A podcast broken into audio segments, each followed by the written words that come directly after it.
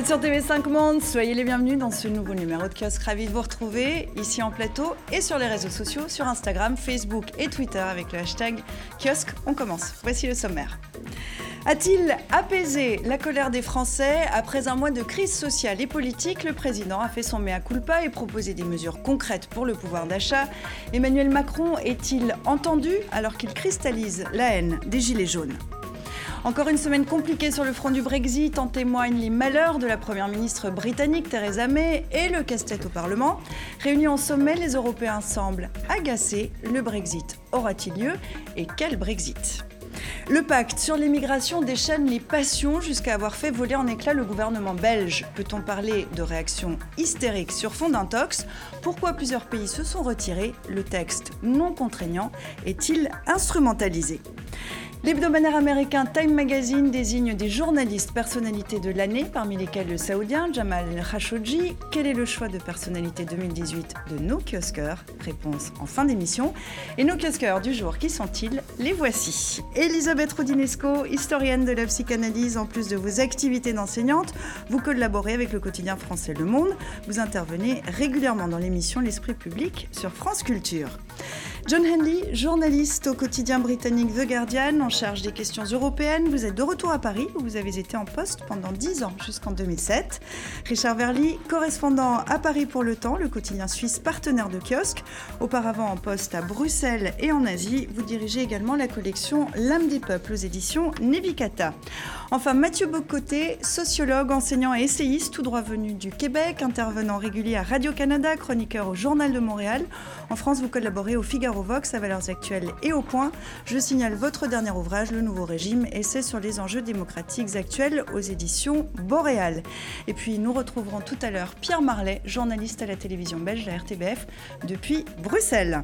Merci à vous quatre d'être déjà ici en plateau pour euh, nous livrer euh, votre, euh, pour faire un tour de l'actualité, nous livrer votre analyse.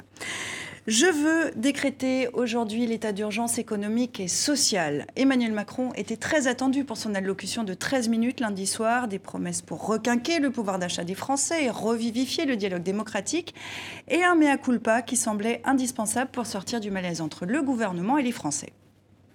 Sans doute n'avons-nous pas su depuis un an et demi y apporter une réponse suffisamment rapide et forte. Je prends ma part de cette responsabilité. Il a pu m'arriver de vous donner le sentiment que ce n'était pas mon souci, que j'avais d'autres priorités. Je sais aussi qu'il m'est arrivé de blesser certains d'entre vous par mes propos. Je veux ce soir être très clair avec vous.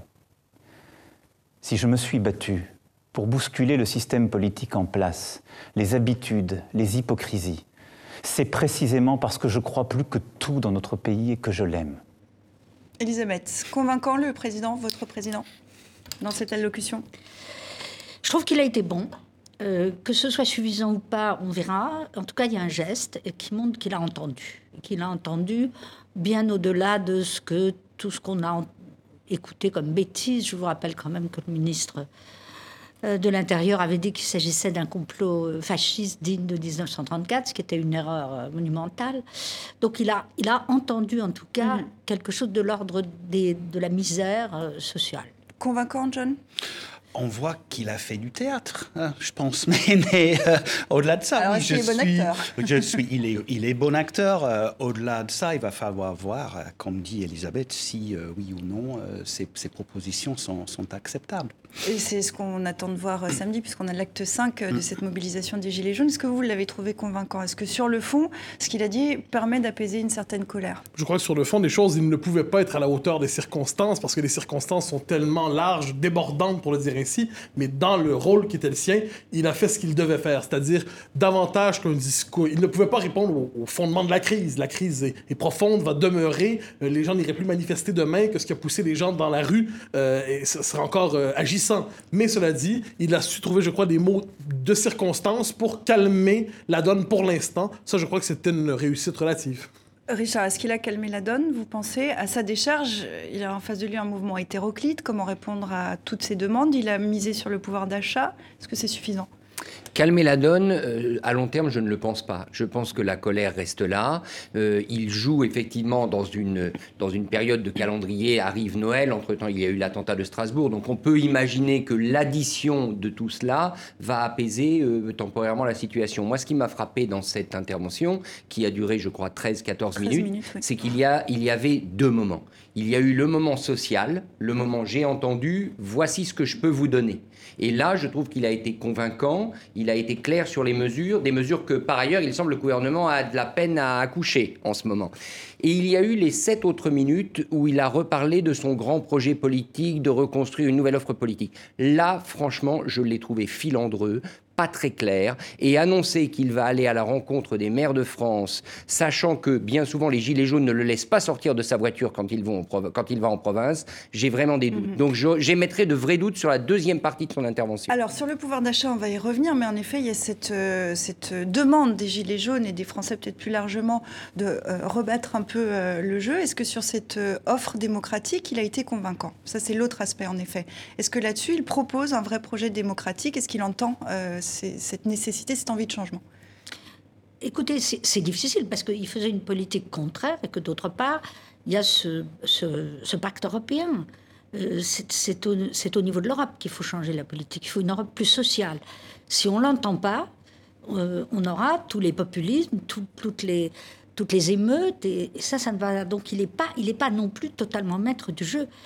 Et comme il avait euh, il s'était mis en avant justement pour faire une nouvelle Europe et que Angela Merkel est, est affaiblie, on est dans une situation de très grande turbulence. Je pense qu'il est sincère, hein, c'est c'est clair. Mais maintenant, quels sont les moyens euh, qu'il peut mettre en œuvre? Je suis, je suis assez d'accord, mais je, je- je pense qu'il y a un problème spécifiquement français euh, dans tout ça, c'est le rôle du, du président et, et- et des institutions. Puisqu'il y a, le, il y a le, le- le- le rôle du président, le statut du président euh, incarne tellement de, pouvoir en France. Donc les gens, d'abord, ils sont, les, manifestants, ils sont d'abord tentés de tout lui reprocher, de dire que c'est tout est de sa faute, alors que c'est manifestement pas le cas, mais aussi ils attendent de lui euh, qu'il fasse des choses qui n'est- dont il n'est pas capable. Donc c'est- ça, c'est un, c'est il y a une une- casse-tête. C'est je, je crois que le peuple français, pour le dire de l'extérieur, est à la fois monarchiste et régicide. C'est-à-dire, il aime passionnément son président qu'il veut voir comme un roi, et ensuite, lorsque ça ne va pas, il veut lui couper la tête. Et cette espèce de tentation, donc, il est au cœur de la vie politique. Le, le président de la République en France, on regarde ça à la grandeur des pays occidentaux, dispose d'un pouvoir symbolique et politique immense qu'on ne trouve pas ailleurs. Cela dit, là où il y a une, euh, situation, euh, et ça, remonte contre Macron, c'est qu'il s'est fait élire dans des circonstances très particulières, mais les tendances lourdes du pays n'étaient pas celles qu'il endosse idéologiquement. La France, en ce moment, n'est pas sur le mode de euh, l'europhilie particulièrement enthousiaste. Elle marque le signe de certaines inquiétudes identitaires, d'une insécurité culturelle, une demande, de- on pourrait dire, de continuité historique. Et on est devant un président qui a voulu renverser le mouvement. Mais c'est difficile de renverser la tendance lourde qui se manifestait depuis plusieurs années déjà. Elisabeth, voulez revenir là-dessus et Richard ensuite Euh, qu'on soit un pays à la fois régicide et désireux d'avoir un roi, c'est évident. D'ailleurs, j'ai remarqué que dans le discours, les jaunes disaient il doit s'adresser à son peuple. Euh, Il y a une, pas il y a son une- peuple. il y a une Euh, haine d'Emmanuel Macron en ce moment euh, Oui. qui est, Ah. très, qui, qui est Oui. très inhabituelle, même. Est-ce qu'on a, on avait déjà vu qu'il y avait un désamour entre Nicolas Sarkozy et les Français, François Hollande et les Français Est-ce que là, on est au-delà Alors, il y a deux choses, je crois. D'abord, il y a une hystérisation générale du climat politique en France. Ça dépasse Emmanuel Macron. C'est-à-dire, on voit bien qu'il y a une volonté sourde de déboulonner tout le monde. On appelle ça le dégagisme, qui, qui en ce moment sévit très fort. Et puis, lui a réussi cette prouesse dramatique, si l'on peut dire, en un an et demi, de passer du rôle d'icône positive à euh, figure de détestation pour une grande partie de la population. Dans son intervention, tout de même deux surprises. Premièrement, il y avait une perche qu'il aurait pu saisir, c'est celle du référendum d'initiative citoyenne, l'appel de tous les gilets jaunes à plus de démocratie directe. Pas un mot là-dessus. Je pense que c'est une erreur. Deuxième surprise, deuxième surprise, il continue d'être dans le registre du jeu. J'ai la- ma légitimité vient de vous, je fais, je vais faire. Le jeu, il, est- etc. il personnalise. Voilà. Or, ça que vous voulez dire. or, quand vous restez dans ce face-à-face avec une partie de la population qui ne veut plus entendre parler de vous, parce que c'est quand même un peu ça, moi je dis là il y a danger, est-ce qu'il n'a pas besoin quand même de trianguler un peu comme on dit, c'est-à-dire de trouver quelqu'un pour venir l'aider dans ce face-à-face? Mathieu. Je note qu'il a néanmoins compris que la crise n'est pas qu'une crise du pouvoir d'achat, n'est pas qu'une crise économique. Quand il dit dans son discours notre identité profonde, la laïcité bafouée, la question de l'immigration. Il envoie comme signal que la crise, il en est bien conscient, n'est pas qu'une crise économique, autrement dit qu'elle réfère une certaine manière d'être français. Ça concerne des catégories, pour reprendre les mots de Guy de la France périphérique, des catégories matériellement, mais aussi symboliquement déclassées depuis longtemps, qui avaient été laissées de côté pour différentes raisons et qui témoignent de soucis, je reprends la formule, d'insécurité culturelle. Et même si c'est pas l'élément dominant du discours des Gilets jaunes, je crois que c'est un élément qui travaille souterrainement leurs préoccupations. ça ne fait pas partie des revendications. Les, Gilets jaunes ne mentionnaient pas euh, ces éléments-là. Alors, est-ce que par ailleurs, il n'a pas essayé de noyer le poisson aussi un peu, en amenant ces, ces parallèles C'est un, un, esprit, c'est un mouvement, si vous voulez, qui, qui, dépasse les frontières de la France largement. Euh, je pense qu'il y a vraiment des parallèles entre. Bah, je vais l'exprimer comme ça, je pense que si les Gilets jaunes français euh, avaient été en, Grande-Bretagne en, juin 2016, il y en avait pas mal qui auraient voté pour le Brexit. Euh, c'est les mêmes phénomènes, c'est ceux, qui ont les laissés pour compte, ceux qui, euh, qui se sont trop taxés, pas assez payés, etc., Mais une chose qui me frappe dans, tout ça, parce que là, je, viens, je, reviens en France après 12 ans d'absence, j'étais ici pendant de, de 4 95, les, les, grosses manifs contre euh, Alain Juppé, euh, les réformes proposées à cette époque-là, et là, on avait quand même 2 millions de Français dans les rues. Là, on parle de 150 000 personnes, mais l'effet est, euh, est, tout aussi fort. Hein. Et il y a quand même un rôle. Qu'est-ce qui a changé? Les, On a l'actualité de 24 heures sur 24, les médias sociaux. Il y a un effet d'amplification qui est quand même extraordinaire mm-hmm. aujourd'hui par rapport à a et à ce moment-là. Je, suis absolument d'accord. Je rajouterai un détail. C'est euh, absolument le, contexte d'information est tel que ça hystérise tout en toutes circonstances et les médias sociaux en rajoutent. Cela dit, là où il y a quelque chose de neuf, c'est qu'on n'est pas devant des mouvements sociaux déjà organisés qui se mobilisent autour d'une crise attendue, d'une confrontation avec le pouvoir. On est devant des catégories sociales démobilisées, des catégories sociales souvent dépolitisées, qui n'ont pas l'habitude de la mobilisation et de l'autre côté, euh, euh, une forme d'insurrection insaisissable. Et je crois que c'est ce qui rend la crise intéressante euh, intellectuellement et inquiétante politiquement. Voilà des gens que l'on croyait euh, laissés de côté, des catégories oubliées par la mondialisation, périmées, euh, oubliées et qui ressurgissent. Mhm. Et là, on se demande qu'est-ce qui se passe. Richard. une grande question, c'est où sont les Macroniens? Pas une manifestation de soutien à Emmanuel Macron depuis un mois dans le pays. Or, il y a quand même des gens qui ont voté pour lui aux deux tours, des gens qui croyaient à ce qu'il représentait. Et ça, c'est vraiment très inquiétant. C'est-à-dire que toute cette classe moyenne, disons, favorisée, pas les déclassés, les autres, qui aimaient le récit proposé par Emmanuel Macron, aujourd'hui, ils se mhm. taisent, ils ont disparu. Il est sans troupe. Si on L'enquête du Monde est excellente pour montrer quelle, quelle est la composition des Gilets jaunes. Deux tiers sont socialistes. Euh, parmi les donc plutôt plutôt de gauche. Les autres se répartissent dans tous les dans tous les domaines. Il y a évidemment comme toujours les Illuminati, euh, c'est-à-dire les les, les, les, autoproclamés euh, qui, qui, croient au complot. Il y a un phénomène en effet très français, ce qu'on appelle l'émeute insurrectionnelle de la faim. C'est plutôt à 1789 qu'il faut se reporter. Euh, il y a, ah ben, oui, c'est sans aucun doute, moi ça me plaît, c'est quelque chose qui me plaît beaucoup, que de temps en temps euh, la France montre son, son exception, c'est-à-dire régicide et, révolutionnaire. Ça ne veut pas dire qu'il le soit, hein. ça veut dire que c'est quelque chose qui existe profondément. Et puis on a vu, et c'est normal que les, les Macroniens et pas et se soit pas manifesté. Euh, il n'y a pas de macronien. C'est quand même. On a non mais euh, plein de gens, beaucoup ont voté pour Macron. On a, écoutez, on voulait pas de Le Pen. Euh, on s'est trouvé dans une situation. Il y a beaucoup de gens qui ont, qui ont voté Macron. et puis il a des côtés sympathiques. Donc là, ce qui est apparu pour la depuis longtemps, moi je m'en doutais je, m'en doutais que les gens qui gagnent 1000 euros par mois ne pouvaient pas, et qui ont du travail, c'est pas les chômeurs. C'est les travailleurs pauvres, comme oui, on les appelle. les vrais travailleurs pauvres, j'étais certaine qu'un jour ça allait se manifester sous mhm. cette forme. Alors justement, parce ne sont pas représentés. Je rebondis sur ce que sur ce que vous dites parce que donc euh, les annonces d'Emmanuel Macron concernent le salaire minimum, euh, la contribution sociale généralisée, les heures supplémentaires, un arsenal de mesures en faveur des retraités et des travailleurs euh, à bas revenus. on a pu lire que c'était un virage à gauche, le virage à gauche qui était très attendu de, de la part d'Emmanuel Macron. C'est ça ou pas, Richard?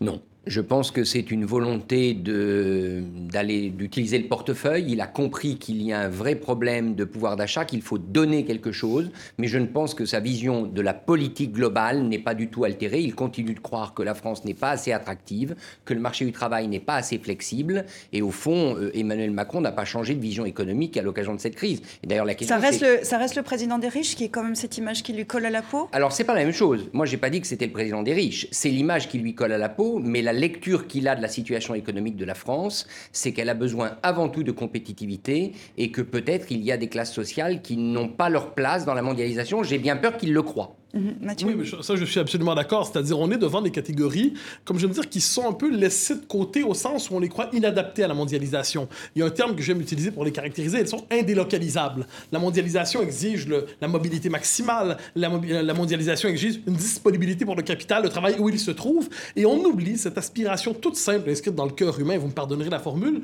qui est que la plupart des gens n'exigent ni la gloire, ni la grande fortune, mais simplement une vie décente chez eux. Ils n'ont pas envie de déménager 26 fois dans leur vie, ils n'ont pas envie de prendre un avion en toutes circonstances. Et c'est une aspiration toute simple, mais cette aspiration a longtemps été méprisée parce qu'on la trouvait insuffisamment moderne, insuffisamment adaptée justement à une époque d'hybridité, une époque de grands mouvements. Et là, on se retrouve avec des gens simples qui disent, mais laissez-nous simplement, pour l'essentiel, vivre de notre travail, Donnez-nous un environnement social qui nous permet d'élever nos enfants. Et ça, ils disent, nous ne l'avons pas. Donc, c'est une révolte toute simple en dernière instance, mais ça témoigne de l'incapacité de notre modèle social ici et ailleurs de répondre à ces mhm. aspirations finalement simples. On va Alors, rapidement Juste rapidement.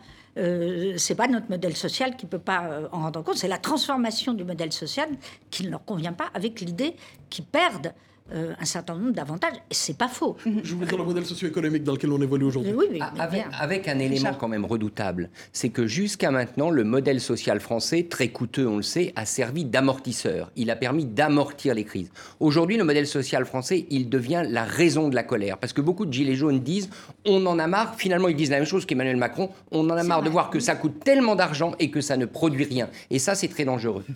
Une question pour, euh, pour terminer, pour élargir encore et puis terminer sur euh, Emmanuel Macron. On a vu euh, un certain nombre de dirigeants à l'international euh, le chambrer un peu quand même cette semaine.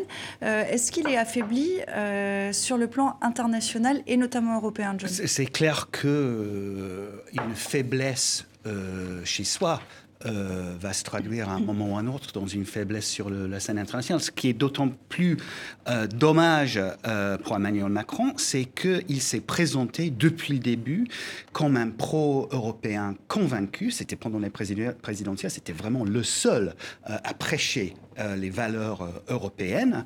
et là, depuis euh, son élection, euh, il s'est montré très très fort contre les Orban et les, Salvini, et, etc., les populistes qui mettent en, essayent de mettre en question les valeurs européennes. oui, c'est, en fin de compte, c'est dommage pour l'Europe si sa faiblesse en France ne lui permet pas euh, de, continuer mhm. sur, sur ce chemin. Et on voit déjà, par exemple, des problèmes au niveau du budget, les mesures annoncées euh, par Macron qui vont coûter à 10 milliards d'euros. à peu près. À peu près, euh, et qui risquent donc de, de, lui mettre en problème avec, avec les règles européennes sur mhm. le, le, déficit ça, on pourrait, budgétaire, etc. Pourrait, largement développer ça aussi. Qui a déjà ces problèmes-là. Mhm. Salvini, il a déjà remarqué qu'il y aura, que, pourquoi l'Italie doit subir les règles européennes France. Et ça, on aura l'occasion d'en reparler. Euh, pour conclure sur ce thème, euh, l'acte 5 projeté par euh, certains Gilets jaunes est donc très incertain demain, samedi, après le discours d'Emmanuel Macron, dont on vient de parler, dans une atmosphère, et vous le soulignez tout à l'heure, Richard, assombrie par l'attentat commis cette semaine à Strasbourg et qui a fait 3 morts et 12 blessés. Je vous propose, et ça va bien enchaîner avec ce que vous disiez, de passer d'un pays en crise à un pays en crise. Un saut par-dessus la Manche, nous voici euh, chez vous, John, au Royaume-Uni. Le Brexit feuilletonne, à chaque jour suffit sa peine. Voici un résumé de la semaine. Le Royaume-Uni est libre de révoquer unilatéralement la notification de son retrait de l'Union européenne sans équivoque et sans condition par une communication écrite au Conseil européen. Nous allons reporter le vote sur le Brexit prévu demain afin de ne pas diviser la Chambre. Je suis étonné parce que nous nous étions mis d'accord euh, le 25 novembre avec le gouvernement britannique. toujours est-il qu'il semble y avoir des problèmes de fin de piste.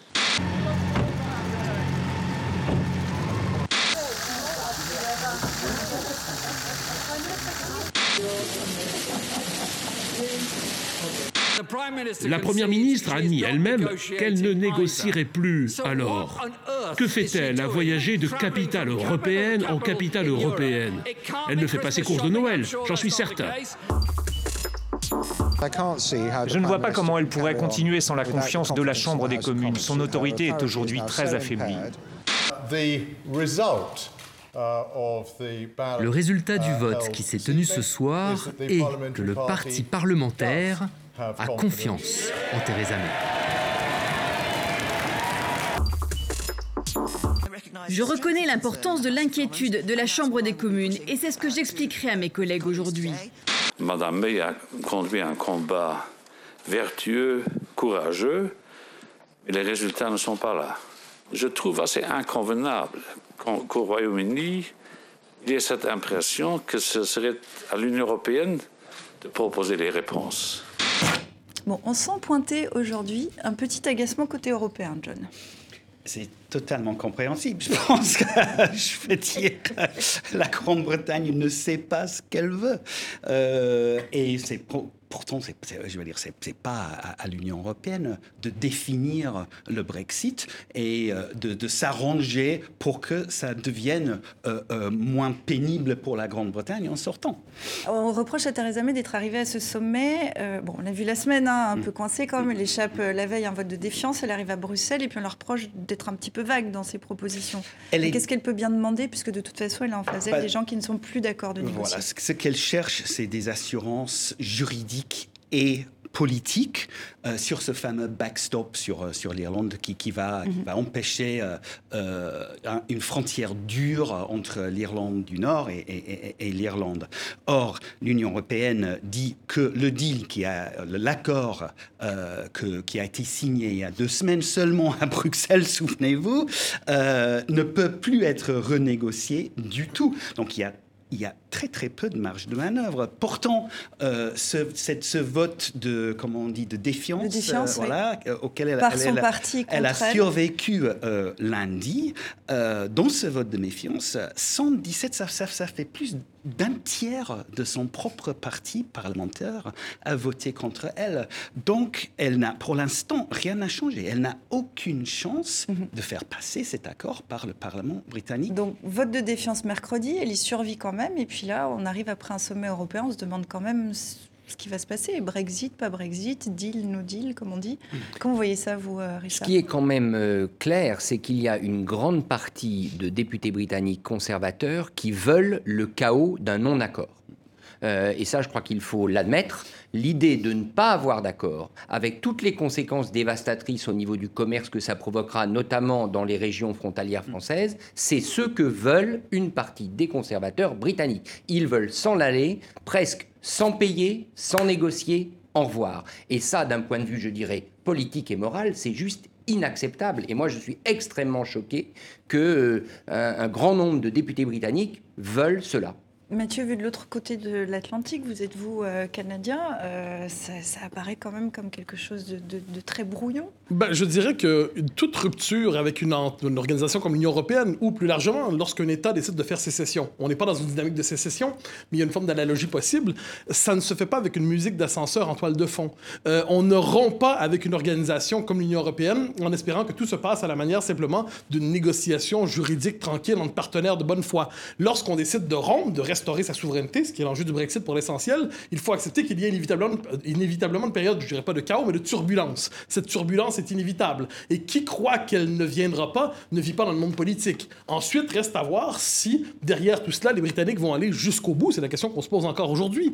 Euh, la tentation est forte dans certains milieux de dire, de prendre prétexte de toutes circonstances pour dire il faut stopper le Brexit, c'est terminé mm-hmm. maintenant. Et Theresa May, néanmoins, garde le cap en disant nous allons sortir, reste à voir dans quelle modalité. Et je pense que ça, ça demeure une forme de respect d'un choix démocratique important. Ça pose un problème démocratique, puisque les Britanniques ont voté. Mais voilà, les Britanniques ont voté, et je euh, pense que le respect de la souveraineté nationale et populaire dans les circonstances ne devrait pas être considéré comme un détail. Euh, non, mais là, je suis d'accord. Je pense qu'un un deuxième référendum euh, ou le, non-Brexit, euh, ça serait catastrophique pour la démocratie. Mhm. le, problème, le, grand problème, c'est que le forme de Brexit que Theresa May a choisi, c'est-à-dire le Brexit le plus dur possible, implique que la Grande-Bretagne doit choisir, ou le gouvernement plutôt, doit choisir entre deux, deux options, soit euh, euh, abandonner les promesses politiques complètement folles, en fait, euh, faites par les, Brexiteurs, mais quand même des promesses politiques, écrites sur le côté du bus, fameux bus, etc., ou bien de, ne plus, comment je dire, de ne plus avoir de, de, Brexit euh, euh, du tout euh, et de, de, voilà, de, mhm. casser le, le, le... no-Brexit, on, va y, on va y revenir. Je veux y réagir très fort, Elisabeth. On, finit par penser qu'il n'y aura pas de Brexit, c'est-à-dire que ça ne, ça ne, veut plus rien dire. Mhm. Maintenant, moi, ces histoires de, respect de la souveraineté démocratique, il arrive dans l'histoire que les peuples votent, votent contre eux-mêmes. Mhm. Enfin, de ce qu'on peut appeler voter contre eux-mêmes. Il y a beaucoup de dictateurs qui sont arrivés au pouvoir par un vote populaire. L'erreur est politique au départ. Le plus grand responsable, c'est Cameron, qui aurait jamais dû organiser. David Cameron, ancien Premier ministre qui a essayé de sauver Il y a des moments dans l'histoire où il ne faut pas organiser de référendum, des moments où il ne faut pas dissoudre l'Assemblée nationale. Je me tourne vers le, je, me tourne vers le Suisse quand même aussi, parce que c'est une, question référendum, démocratie. Il ne se passera rien. Alors référendum, démocratie et le fait que la Suisse, comme vous le savez, n'est pas dans l'Union européenne. Mhm. Mais tout de même, au, au fond, l'équation impossible de Theresa May, c'est qu'elle veut faire un Brexit dur avec un accord. Or, est-ce qu'un Brexit, un Brexit dur, c'est possible avec un accord bah. Peut-être qu'on est en train de se rendre compte que Brexit dur, c'est pas d'accord c'est une confrontation et qu'il faut l'accepter. C'est ce que disent une partie des conservateurs. Elle essaye de, concilier les contraires. Le, choix, ce que j'essayais de dire avant, c'était cette, choix, cette choix, ce choix entre euh, euh, les, les, promesses politiques très très folles et euh, le besoin en fait d'encaisser vraiment un grand coût économique. Je veux dire, un, Brexit très dur ou un, un, no deal Brexit, ça implique, c'est que ça serait catastrophique économique, économiquement. Et voilà, donc c'est c'est évident que le gouvernement n'arrive pas à, choisir. C'est évident que ça rend les négociations quasiment impossibles et que c'était inévitable qu'on arrive à, ce point-là. Moi, je suis étonné d'une chose, et, c'est encore une fois un Suisse qui parle. Euh, vous savez, dans, les, dans, la vie quotidienne, quand il y a un divorce, et un divorce au tort d'un un seul des membres du couple, eh bien, il y a une manière de le gérer, c'est qu'il faut payer. À ce moment-là, est-ce que la solution, ce serait pas que le Royaume-Uni paye beaucoup plus que les 50 milliards prévus? Et à ce moment-là, pas d'accord, mais le carnet de chèques. Mathieu. Cela dit, je pense qu'il faut éviter d'avoir une politique punitive à l'endroit des Britanniques pour les punir d'une certaine manière du, du vote qu'ils ont fait, euh, de, de, leur choix de sortir de l'Union européenne. C'est un choix qui est légitime. On peut ne pas l'apprécier, mais c'est un choix légitime, à moins que l'Union européenne soit à ce point marquée d'une forme d'onction sacrée qu'une fois qu'on y est engagé, on n'a plus le droit d'en sortir. C'est un choix légitime, mais le problème, c'est que ce choix n'était pas accompagné par une compréhension qu'il y aurait nécessairement un coût. Mais ça, je crois que les Anglais n'acceptent pas qu'il y aura. Mais je crois qu'en politique, inévitablement, tous les camps font de la propagande. C'est-à-dire quand on a entendu pendant la campagne du Brexit que si on sort de l'Union européenne, alors là, ça va être euh, des troubles qui rappellent les pires heures du XXe siècle. Ça aussi, c'était de la propagande. Donc en politique, inévitablement, je, la politique n'est pas un exercice de vérité. Il faut, faut, espérer ensuite que ce ne soit pas pur mensonge, mais que tous les camps exagèrent leurs arguments, c'est pas surprenant. Mm-hmm. Mais ce qui est certain, c'est que malgré tout, il y a eu un vote qui a été pris et qui est respectable. Et voilà pourquoi, quant à moi, la souveraineté populaire n'est pas, ou nationale, n'est pas quelque chose qu'on peut traiter comme une catégorie résiduelle ou secondaire. Il faut la respecter. Sinon, qui sommes-nous pour décréter que le peuple sur cette question ne devrait pas se prononcer? À tout le moins, j'aimerais être sur le comité qui permet de décider si oui ou non le peuple vote sur telle ou telle question. Je vous laisse euh, répondre, Elisabeth. Pardon, dans l'histoire, il y a eu des peuples qui ont mis des dictateurs au pouvoir. Je vous rappelle 1933. On peut parfaitement contester. Toute réduction est claire dans les circonstances fait déraper le débat. Elisabeth. C'est pas réduction euh, à C'est pas ça que je dis. Je donne un exemple, et c'est arrivé. C'est arrivé aussi là au Brésil. C'est très fréquent que des dictatures arrivent par la démocratie. Donc euh, le problème, c'est de réfléchir en effet, euh, d'avoir aussi des garde-fous contre ça. Je vous dis franchement, il n'aurait pas dû faire un référendum dans ces conditions, mhm. parce que le peuple peut voter de façon catastrophique. On va, on va revenir maintenant on a des contrepoids pour éviter ça. À 2018, voire même 2019, le journalisme n'est pas un art divinatoire, on est bien d'accord, mais là on est tous en train de s'interroger, est-ce qu'il y aura un Brexit, près de Brexit? On a vu que la Cour euh, de justice européenne cette semaine a ouvert la porte vers un retrait du Brexit. Euh, qu'est-ce qui peut se passer Quels sont les scénarios possibles avec une date à avoir en tête le 21 janvier bah, Avant le 21 janvier, c'est clair qu'il doit y avoir euh, un vote dans la Chambre des communes sur l'accord de sortie euh, signé il, y a deux semaines. Et ce qui est clair aussi pour l'instant, c'est que pour l'instant, Theresa May est très très très loin d'avoir une majorité euh, parmi les députés pour cet accord. À ce moment-là, qu'est-ce que, vraiment, est possible, tout est envisageable, envisageable, envisageable, envisageable, envisageable. soit, parfait. soit euh, il pourrait y avoir un deuxième euh, référendum, mais si deuxième, deuxième référendum il y aura, il y aura un gros débat sur la question. Est-ce que ce sera ce deal ou aucun deal? Est-ce que ce sera ce deal ou Remain? Est-ce que ce sera je veux dire, tout est, tout est, tout est possible. Pour, il pourrait très bien avoir, je pense, si elle perd euh, de façon vraiment significative euh, ce vote. Il pourrait, pourrait, très bien avoir un, vote de méfiance dans la Chambre des communes, communes dans le Parlement contre elle, mené par l'opposition. Ce serait la fin de mhm. Theresa May et de nouvelles élections. Euh, et il pourrait tout aussi avoir un, no deal Brexit, c'est-à-dire qu'on mhm. sort le 29 mars 2019 mhm. sans accord, avec toutes les conséquences que ça a. Et donc le Brexit, vous venez, de, vous venez de rappeler la date, c'est le 29 mars euh, prochain. Euh, c'est vrai que ça fait dans quelques semaines, on peut dire ça, quelques mois, quelques, quelques semaines. Eh bien, on en reparlera, ça c'est sûr. Si vous nous maintenant, soyez les bienvenus dans Kiosque. Euh, on continue à passer en revue l'actualité de la semaine avec l'historienne de la psychanalyse, de la psychanalyse Elisabeth Rodinesco, John Henley du Guardian, Richard Verly du temps et avec le sociologue et essayiste Mathieu Boccoté. C'est par un simple coup de marteau que le pacte mondial pour des migrations sûres, ordonnées et régulières a été adopté lundi, un texte de l'ONU devenu controversé. Une quinzaine de pays ont fait part de leur retrait ou du gel de leurs décisions sur ce texte pourtant non contraignant. Alors que dit exactement ce pacte? Deux ans de négociations, 41 pages au total. Premier élément d'importance, ce texte n'est pas contraignant. La souveraineté des États y est mise en avant deux fois. Moreover, it is not legally binding.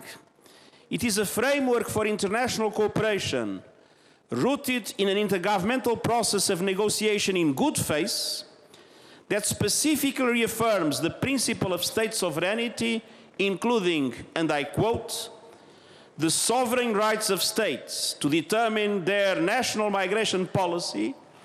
Ce pacte a donc été adopté ici à Marrakech. Selon ce texte, les migrations sont inévitables. Il faut donc qu'elles soient régulées et sécurisées. The compact only reaffirms that uh, migrants should enjoy human rights. More than 60,000 migrants have died on the move since the year 2000. And this is a source of collective shame. On retrouve dans le pacte 23 objectifs, entre autres plus de communication entre États pour rapatrier plus facilement les personnes refoulées d'une part, éviter à tout prix l'enfermement des migrants d'autre part. Le texte adopté à l'unanimité est équilibré, fruit de négociations entre plus de 150 pays, un catalogue de bonnes intentions, mais pas beaucoup plus. Un catalogue de bonnes intentions, mais pas beaucoup plus. Est-ce qu'on peut dire que ce texte est devenu une machine à alimenter les fantasmes, Mathieu? Non, en fait, je crois qu'il y a des craintes très légitimes par rapport à ce texte. Euh, on nous dit ce n'est pas contraignant. Moi, c'est un argument qui me fascine. Ce n'est pas contraignant, mais il faut absolument le signer. Donc, si ce n'est qu'un texte moral, euh, il faut quand même choisir quel est lequel des deux arguments est le bon. Deuxièmement, il y a quelque chose qui me semble très important, c'est que ça pose les bases philosophiques, normatives d'un droit de la migration. Il y a des étapes. Le plus bel exemple de cela, c'est lorsque là, nos pays, d'une manière ou de l'autre, disent qu'il faut prendre cette décision. Et là, on dit non, c'est pas possible. Nos engagements internationaux nous interdisent une telle décision. Donc ça, ce que j'en sais, ces engagements ont rarement été euh, soumis au peuple d'une manière ou de l'autre. Autre élément, peut-être le plus important, je crois, c'est dans la volonté de contrôler explicitement la parole médiatique. Lorsqu'on nous dit dans ce texte, il faut cesser de soutenir les médias euh, racistes, intolérants, xénophobes. Bon, en tant que tel, spontanément, on est favorable à ça. Mais le problème, c'est quand on sait l'utilisation qui est faite de ces termes, racisme, intolérance, xénophobie, pour assimiler ça à la critique du multiculturalisme, de l'immigration massive, de la discrimination positive, on est devant une volonté de rétrécir l'espace du disciple, l'espace de la parole publique légitime autour de la question de l'immigration. Et en dernière instance, on cherche à diminuer le plus possible la distinction entre le citoyen et celui qui ne l'est pas, entre le migrant illégal et l'immigrant illégal. Alors devant cela, je pense qu'on peut être pour ou contre le pacte, mais qu'on ne vienne pas nous dire que c'est une forme d'adhésion naturelle, un, pacte moral qui devrait nous engager spontanément. Je pense qu'il y a de bonnes raisons de s'inquiéter. Ensuite, on peut être pour ou contre, c'est une autre question. Richard? Quelquefois, les diplomates, et on l'a vu dans le cas de l'Union européenne, ont tendance à prendre leurs rêves pour des réalités et à vouloir mettre leurs rêves dans des textes pour que après on puisse y faire référence. C'est quand même quelque chose, là je suis d'accord, qui est très fréquent. Dans ce cas précis, énormément de bonnes intentions et de nécessité morale. Est-ce que c'était le moment de le faire adopter de cette manière-là? Euh, J'ai de vrais doutes. Je me demande si ce n'est pas une machine diplomatique qui peut être utilisée par ceux qui combattent l'immigration en disant, vous voyez, on cherche à nous imposer quelque chose dont les peuples ne veulent pas. C'est quand même un jeu dangereux. Sous-entendu, est-ce qu'il n'y a pas une instrumentalisation? Je ne crois pas qu'il y ait une instrumentalisation au départ. Il y a sans doute de la bonne foi de la part de ceux qui l'ont écrit. On est quand même... Mais là aujourd'hui, pas une en train de commémorer l'anniversaire de la Déclaration des droits de l'homme euh, après la Seconde Guerre mondiale. Euh, il est normal de réaffirmer les droits des migrants. Euh, mais quelquefois, des textes normatifs ne mhm. sont ni appropriés ni au bon moment. Elisabeth j'ai envie de dire que s'il n'y a plus du tout de bonnes intentions, s'il n'y a pas d'utopie qui ne marche pas, alors on va être réduit à quoi hein À la gestion de la normalité quotidienne, c'est la chose la plus ennuyeuse. Je trouve que ce pacte était plein de bonnes intentions, ça marche pas. Mais qu'est-ce que l'histoire Qu'est-ce que notre histoire Qu'est-ce que l'histoire des êtres humains Si c'est pas l'histoire de choses qui marchent de temps en temps puis qui marchent plus, on est quand même dans une grande période de turbulence mondiale. et, je crois, on l'a vu avec le Brexit, hein, puisque c'est, enfin quand même, on ne sait pas où on va. Bon, mais on essaye d'y aller. Moi, j'ai quand même un sentiment toujours un petit peu euh, d'optimisme. Je pense que quand on essaye d'aller quelque part où il y a de bonnes intentions, je trouve que ce pacte est plein de bonnes intentions. D'accord, ça marche pas, on recommence. Sur euh, l'instrumentalisation, John. Bah, c'est clair que quand on, euh, entend. alors, juste pour repréciser deux, trois choses. Donc, cette, cette, idée est née de la crise migratoire en 2015. On est trois ans plus tard. en juillet, le pacte et l'initiative est, est, approuvée par 191 États. Plusieurs pays se sont retirés. Un certain nombre d'entre eux, une dizaine en Europe. sur la question de l'instrumentalisation, à quelques six mois des élections européennes, c'est des choses qu'on a pu lire. Est-ce que vous y croyez ou pas? Euh, par une certaine euh, partie, euh, un certain nombre des partis politiques européens, absolument. je pense quand on entend Marine Le Pen à, Bruxelles en compagnie de Steve Bannon parler d'un pacte avec le diable, ça c'est une instrumentalisation. Je ne pense pas qu'on peut, on, peut le nier. Mais ce qui reste vrai, c'est que, et tous les sondages le montrent, et toutes les élections qui ont eu lieu en en, Europe depuis la crise euh, migratoire de 2015 le montre, la migration, l'immigration massive, c'est le plus grand souci de beaucoup d'Européens. Euh, donc, euh, On va partir euh, vers un exemple concret avant de reprendre la discussion en, plateau. Le pacte a eu pour conséquence de faire voler en éclats le gouvernement belge. Les nationalistes flamands, des partenaires clés dans la coalition du Premier ministre, ont claqué la porte. Charles Michel n'a pas cédé aux exigences de la NVA qui a refusé de soutenir le texte de l'ONU. Et on retrouve depuis la rédaction de la RTBF notre confrère Pierre Marlet. Bonjour Pierre, merci beaucoup d'être avec nous. pour la première fois depuis la Seconde Guerre mondiale en Belgique, une crise gouvernementale n'est pas lié à des raisons communautaires ou socio-économiques, mais à des valeurs. Expliquez-nous.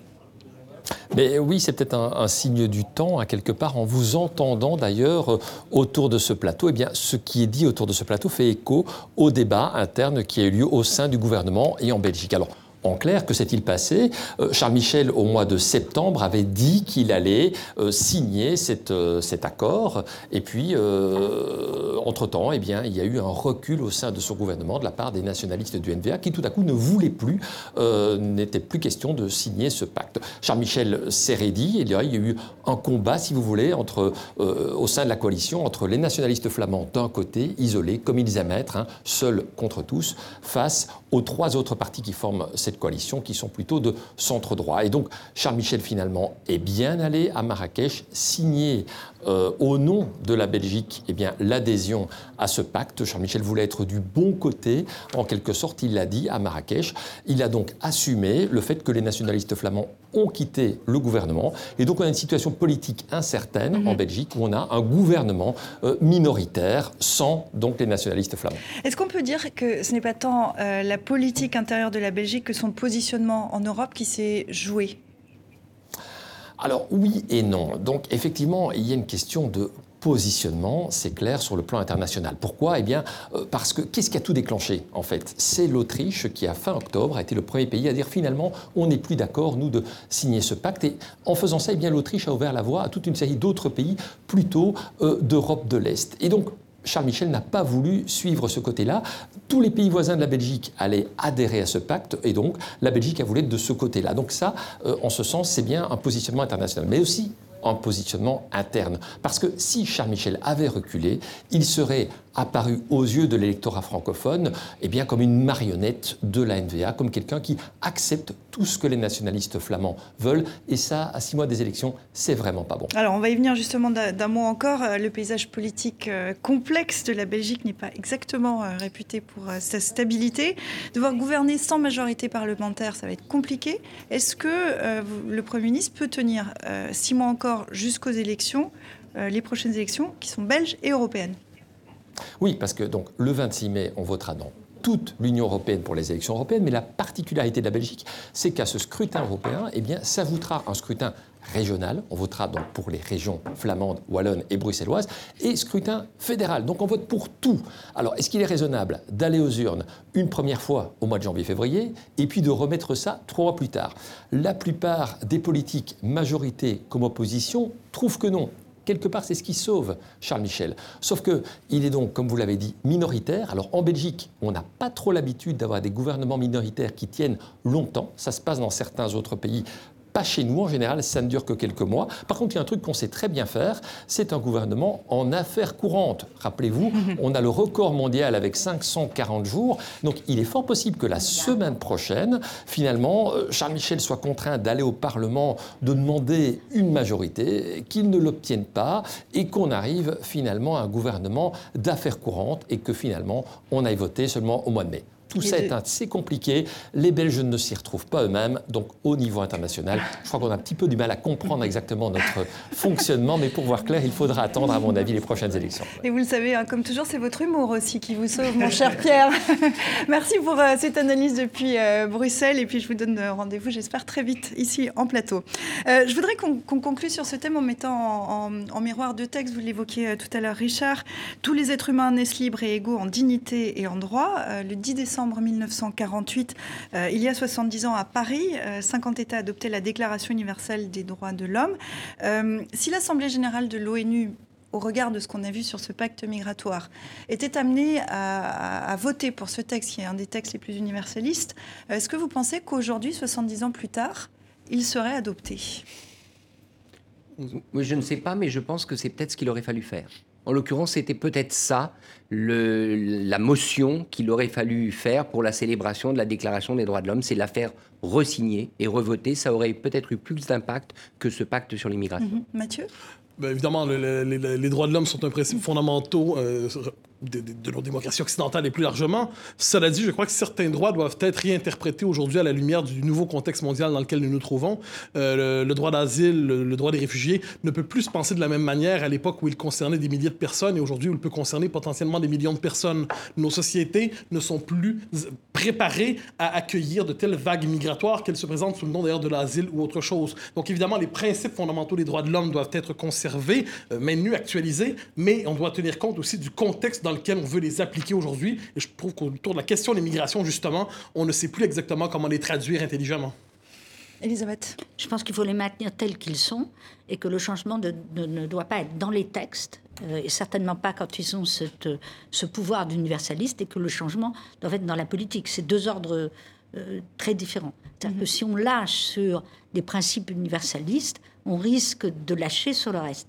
Euh, ce qui ne veut pas dire qu'il ne faut pas négocier en fonction de ce qui se passe dans le monde actuel. Et qui peut s'adapter à des circonstances différentes, comme le soulignait Mathieu fondateur, il faut les maintenir. John, je vais conclure. Pour répondre à vos questions, oui, je, ne sais vraiment pas. Je, pense qu'il est clair que la migration, l'immigration est, est devenue est, à peu près le sujet le plus toxique euh, de notre époque. Euh, Névrose contemporaine Vous irez jusque-là Depuis quelques, depuis quelques je vous tendez, je vous tends des perches. Hein. Non, oui, mais vous tendez celle-là plutôt qu'une autre. Inquiétude légitime aussi, peut-être. Vous irez... John Non, mais je vous redonne la parole. Non, non, non. Non, je vous en prie. Je, non, non, non, mais je ne sais pas si euh, le texte que vous avez, que vous venez de lire, euh, serait signé aussi, oui, si c'était, ce serait voté si c'était, si c'était présenté aujourd'hui. Alors c'est ma question. Signé, pas signé, vous pensez qu'il le serait ou pas? Et on refait un Mais rapide Je ne sais pas parce que l'analyse politique, c'est pas euh, Madame Soleil. Je, je, ne sais pas.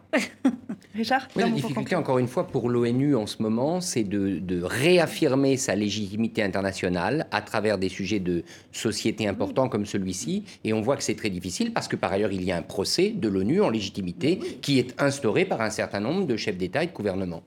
Mais on peut par ailleurs, je crois, s'inquiéter légitimement de cette inflation du droit international, de cette réduction de la souveraineté des États. Parce qu'en dernière instance, la démocratie euh, exige un cadre national pour s'incarner concrètement. Et plus on dépossède les États de leur souveraineté nationale, plus l'espace de la démocratie se réduit, se rétrécit, se rabougrit. Et ça alimente paradoxalement les populismes dont on se désole, euh, dont, on se désole de, l'émergence, de la progression. Le populisme est une réponse, paradoxalement, à la dépossession démocratique des nations occidentales et européennes. Donc, de ce point de vue, je crois que la souveraineté nationale n'est peut-être pas un principe qu'on devrait sacrifier aussi facilement.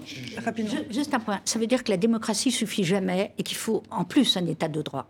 C'est-à-dire qu'on sait aujourd'hui que ça, ne suffit pas. moi, je voulais juste aussi rajouter à ce que vous venez de dire que je pense que la Grande-Bretagne en ce moment est en train de découvrir que la pure souveraineté nationale n'existe plus au XXIe mhm. siècle. C'est ça. Bon, en tout cas, ce qu'on constate, c'est que c'est vraiment un des sujets de fond. Euh, c'est un des, un des sujets de fond de, de, l'époque. Évidemment, on aura l'occasion d'en revenir dans que Je précise que l'ultime vote de ratification du pacte migratoire aura lieu mercredi à l'Assemblée générale de l'ONU.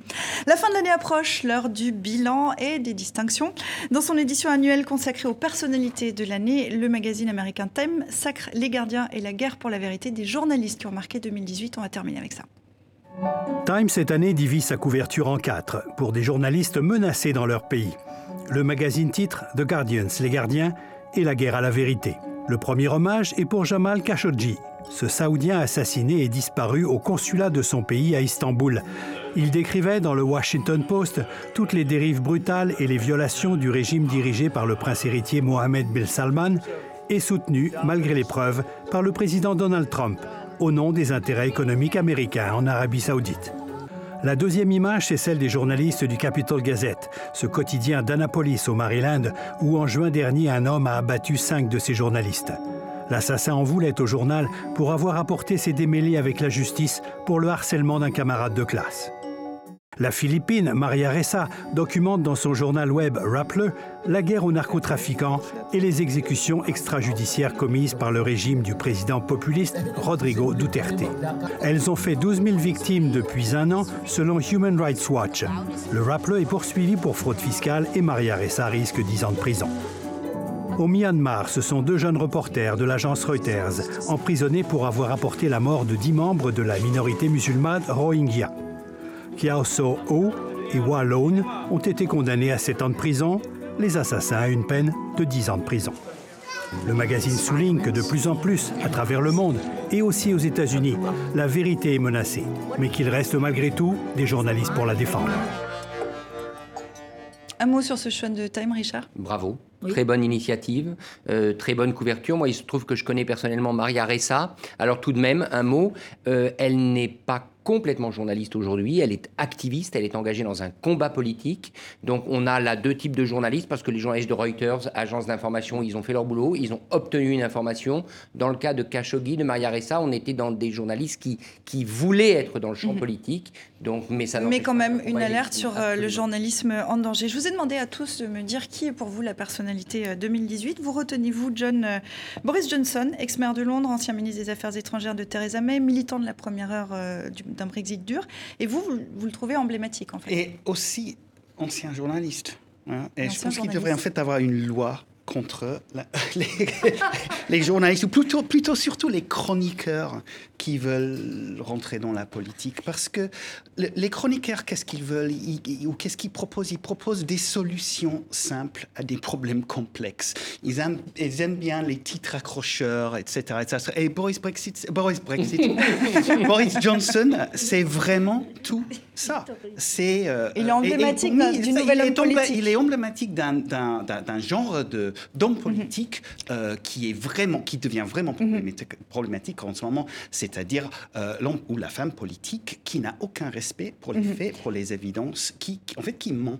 Mathieu, vous avez-vous choisi un polémiste bien connu en France pour les controverses qu'il suscite, Éric Zemmour. Pourquoi ce choix? Ah, Pour une raison toute simple, en fait, c'est qu'il est devenu, malgré lui, à bien des égards, le symbole de la possibilité ou non de débattre en démocratie. Il ne s'agit pas d'être d'accord ou non avec lui, mais je m'inquiète quant à moi de la disqualification morale des adversaires, de l'hystérisation autour d'un nom, le fait que Zemmour n'est plus un interlocuteur, mais un phénomène de société. C'est un phénomène d'inquiétude, le refus de discuter, le, le fait de le diaboliser, de le transformer en infréquentable. Et quant à moi, la démocratie consiste justement être capable de débattre entre gens qui sont en désaccord fondamentalement sans pour autant se transformer mutuellement en infréquentables. De ce point de vue, il est représentatif, je crois, de la transformation du débat politique français aujourd'hui. Mhm. Et ça répond peut-être un peu à ce que vous disiez. Euh, Elisabeth, le 26 mai euh, de cette année, il escaladait quatre étages d'un immeuble parisien pour sauver un garçonnet de 4 ans agrippé euh, à un balcon, un héros en France. Et votre personnalité 2018, c'est Mamoudou Gassama. Oui, dans le monde en état de catastrophe. J'aurais choisi Khashoggi, mais euh, oui, parce que j'ai trouvé que c'était l'acte héroïque pur, c'est-à-dire de quelqu'un qui ne sait même pas pourquoi il fait cet acte, mais qui le fait. Ça me mhm. fait penser d'ailleurs aux, résistants. Quand on leur demandait pourquoi vous, avez, vous êtes entré dans la résistance, ils disaient je ne sais pas. Euh, c'est comme ça, voilà. Et là, on a en effet cet acte. Mhm. tout le monde l'a salué, bah, pourquoi Saluons-le encore une fois. Richard, on termine avec vous et ça boucle la boucle de l'émission. Euh, vous choisissez, vous, le gilet jaune inconnu. Oui, parce que si vous vous souvenez, lorsqu'il y a eu ce samedi terrible avec euh, les violences euh, sous l'Arc de Triomphe, la destruction d'une partie d'ailleurs des motifs de l'Arc de Triomphe, il y a un gilet jaune qui est intervenu pour sauver ou pour protéger un CRS qui était en train d'être agressé par des casseurs. Et je trouve que c'est une très belle image. Ce gilet jaune était en colère, il était à l'Arc de Triomphe, il voulait que sa colère soit entendue et en même temps, il n'a pas franchi le cap de la violence. Donc chapeau, c'est cette image qu'on doit reconnaître mhm. de, de, la, de la révolte actuelle. Mhm. Vous voulez rebondir, euh, Elisabeth, vraiment d'un mot? Je voulais rebondir. Euh, Monsieur Éric Zemmour a fait l'éloge du maréchal Pétain. Il a dit que le maréchal Pétain avait sauvé les juifs français. Il l'a écrit, il l'a dit. Et moi, pour moi, cette France-là, le maréchal Pétain, c'est l'abjection. Et ce choix est inadmissible. Bon, je, je, je, Alors, je, me passerai de votre permission, pardonnez-moi. Deuxièmement, deuxièmement je, ne, réduirai jamais Zemmour au portrait que vous venez d'en faire. Et troisièmement, justement, ce besoin. Alors, moi, j'exprime simplement une préférence. Et si je dis voilà pourquoi, et tout de suite, on me corrige, contravention morale, vous n'avez pas, le droit, c'est inadmissible. C'est la France de Vichy. non, mais c'est pas ça la question, évidemment. Ah, mais tout ça pour dire que le débat public, me semble-t-il, doit justement s'enrichir du refus de la diabolisation. Je crois qu'on a un bel exemple ici. J'ai diabolisé personne, j'ai dit ce qu'il avait lui-même dit et écrit. Et un personnage qui est très controversé, ah, effectivement, euh, on l'a bien compris. Je vous propose qu'on termine de façon un petit peu plus apaisée, avec un sourire. Ce n'est pas la semaine de dilemme, c'est l'année de dilemme. On va revenir un petit peu en arrière. Regardez, 18 mars, l'élection présidentielle en Russie, un quatrième mandat et dès le premier tour pour Vladimir Poutine aux affaires depuis 18 ans. C'est donc devenu pour la population Vladimir routine. 12 juin, le sommet très attendu entre Kim Jong-un et Donald Trump. Il a sa tête des mauvais jours, constate le président américain face à une ogive nucléaire nord-coréenne. Bon, finalement, on s'en souvient, ils sont devenus copains, ces deux-là. 15 juillet, c'est la finale de la Coupe du Monde de football. La France est championne. Cocorico nous dit ce coq, emblème du pays, en pondant un ballon rond. S'il y a des enfants qui nous regardent, je rappelle que ce sont les poules qui pondent. Le 2 octobre, le journaliste saoudien Jamal Khashoggi est assassiné. C'était un accident, dit Riyad. La géopolitique s'en mêle. Cette semaine encore, le Sénat américain a tenu le prince héritier saoudien Mohamed Ben Salman pour responsable du meurtre. Novembre et décembre, une fin d'année tendue en France, on en parlait tout à l'heure. Il fait aussi gilet par balle, demande ce manifestant. Un gilet jaune entre les mains. Voilà, c'est la fin de cette émission. Merci à Dilemme d'abord, merci à vous quatre, merci à vous qui nous regardez. Je vous souhaite de très belles fêtes de fin d'année. On se retrouve le 11 janvier de l'année prochaine.